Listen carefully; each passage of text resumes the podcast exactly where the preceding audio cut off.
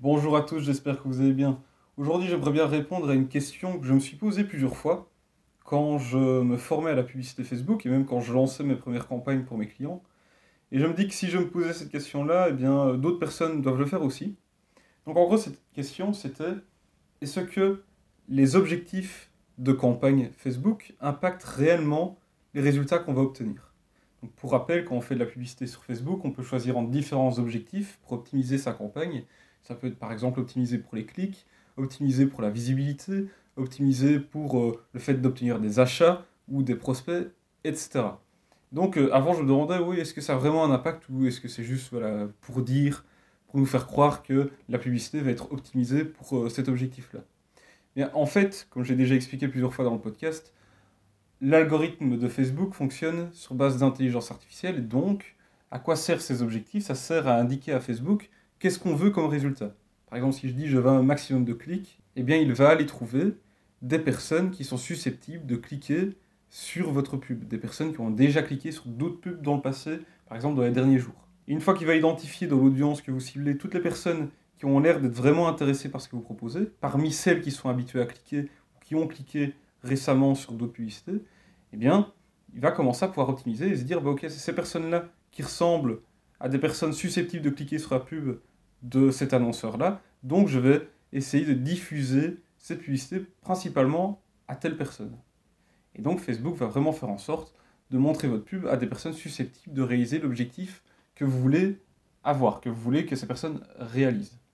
Et donc, c'est très théorique tout ça. Alors, en pratique, qu'est-ce que ça donne? Je vais vous donner un exemple ici euh, d'une campagne d'un de mes clients qu'on est en train de faire tourner actuellement. Donc, en gros, pour ce client, on fait des campagnes en alternance. C'est-à-dire que pendant plusieurs semaines, on va faire un tunnel de vente où il y a une promo dedans. Et les semaines qui suivent, par exemple deux, trois semaines qui suivent par après, on fait une campagne sans promo. Ceci pour éviter donc que les gens s'habituent à voir cette promo, comme j'en ai déjà parlé dans un autre épisode, et éviter qu'aussi il y ait des clients qui aient déjà profité de la promo, qui re-rentrent dans le tunnel pour essayer d'avoir encore la promo, parce que c'est déjà arrivé. Donc voilà, on a mis ça en place, on est en train de tester tout ça. Et donc, ce que je faisais pour les campagnes euh, avec la promo, c'est que vu que le point d'entrée du tunnel de vente est un PDF gratuit, qu'on donne en échange des adresses email, j'optimisais les pubs pour l'événement prospect, pour la conversion prospect. Donc c'est-à-dire que Facebook va essayer de trouver des personnes qui sont plus susceptibles de donner leur adresse email. Donc on faisait comme ça, et on arrivait à avoir un tunnel de vente qui était très rentable grâce à ça. Donc pour moi c'était bingo. C'est-à-dire que quand on a relancé des campagnes dans un tunnel de vente sans promo qui fonctionne, il a vraiment la même structure en fait, c'est aussi où on récupère des adresses email en échange d'un guide, je me suis dit, je vais faire pareil. Donc, j'ai optimisé les publicités pour le fait d'obtenir des prospects. Et donc, on a eu beaucoup de prospects, on avait les mêmes résultats en termes de coût par prospect, c'est-à-dire moins d'un euro, ce qui est excellent, mais on n'avait pas de vente. Alors là, je me dis, bah, c'est peut-être parce qu'il n'y a pas de promo. Peut-être que c'est la promo qui fait en sorte que les gens achètent. Et donc, quand il n'y a pas la promo, bah, voilà, c'est un peu plus compliqué. Peut-être qu'il va falloir changer complètement euh, le contenu de la page de vente. Il va falloir recréer tout un argumentaire, etc. etc. Donc, je, je me disais ça, j'étais en train d'avoir un peu peur parce que vu le temps que ça nous a pris pour euh, créer euh, ce tunnel de vente, c'était déjà, euh, c'était déjà assez énorme. Après, je me suis dit, mais en fait, là, j'optimise les publicités pour attirer des gens qui convertissent en tant que prospects. Mais c'est pas pour autant que ces gens sont des personnes qui sont prêtes à acheter ou alors qui sont des acheteurs en ligne. Parce que vu qu'on cible des audiences qui sont assez âgées, ont plus de 50 ans en général, eh bien c'est possible qu'une partie de cette audience-là, une grande partie, ne soit pas habituée à acheter en ligne, ou en tout cas, voilà, qu'il faille plus d'efforts pour réussir à les convaincre d'acheter en ligne. Donc je me suis dit, mais si Facebook est optimisé pour pouvoir trouver des personnes qui, elles, sont susceptibles d'acheter en ligne, alors je devrais plutôt essayer de faire rentrer ces personnes-là dans le tunnel de vente. Des personnes qui sont susceptibles d'acheter en ligne, peut-être parce qu'elles l'ont déjà fait dans le passé. Donc, je me suis dit, je vais arrêter ces campagnes pub qui sont optimisés pour le fait de générer des leads. Et je vais créer des campagnes pub qui sont faites pour générer, attirer des personnes qui sont susceptibles de passer à l'achat. Et donc ici, ce que j'ai fait, c'est que j'ai lancé une campagne qui était optimisée pour l'événement de conversion initié en paiement, donc c'est-à-dire des gens qui arrivent jusqu'au bon de commande.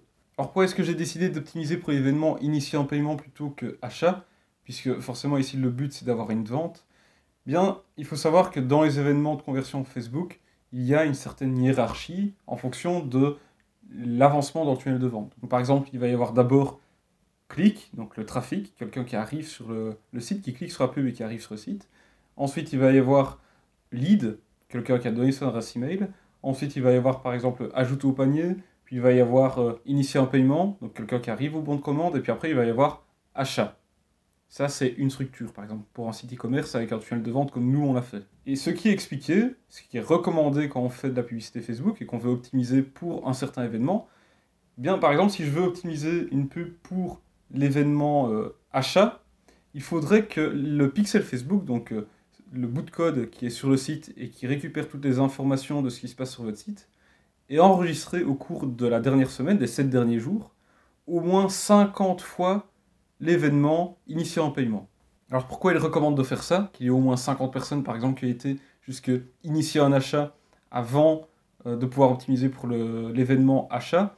Eh bien c'est parce que comme ça, le pixel Facebook a assez d'informations que pour pouvoir identifier des personnes qui ont un profil en tout cas de personnes qui euh, ont été jusqu'au checkout, jusqu'au bon de commande, et qui sont donc susceptibles d'acheter. Donc ça veut dire que comme ça Facebook a assez de data que pour pouvoir établir un profil, pouvoir mieux cibler des personnes qui seraient susceptibles de devenir clients. Donc la règle, c'est toujours se dire, si je veux optimiser mes pubs pour un certain événement de conversion, je dois m'assurer que l'événement de conversion avant, dans le tunnel de vente, dans la structure de mon tunnel de vente, ait déjà été rempli, ait déjà été accompli au moins 50 fois au cours des 7 derniers jours. C'est la règle à suivre. Donc voilà, ici j'espère que c'est pas trop chinois. Je sais bien que ça peut être un peu confus pour certaines personnes qui connaissent pas euh, Facebook Ads, mais bon voilà, je me suis permis d'un peu plus expliquer pourquoi j'avais fait ça pour ceux qui connaissent justement. Et donc ici, j'ai lancé une campagne qui était optimisée pour l'événement initier un paiement plutôt que prospect, comme j'avais fait avant.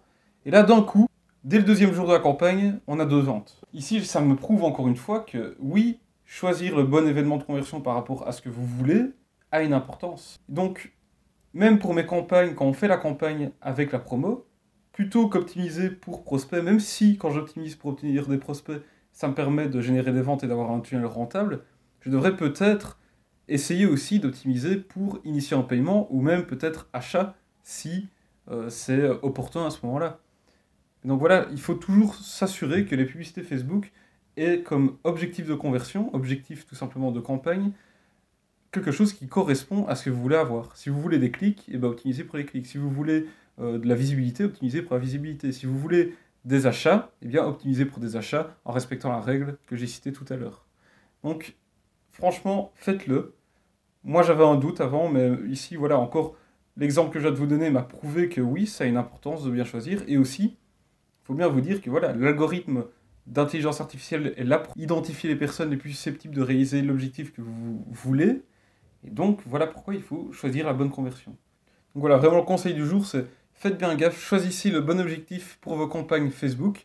Faites en sorte qu'elles soient optimisées pour le résultat que vous voulez obtenir.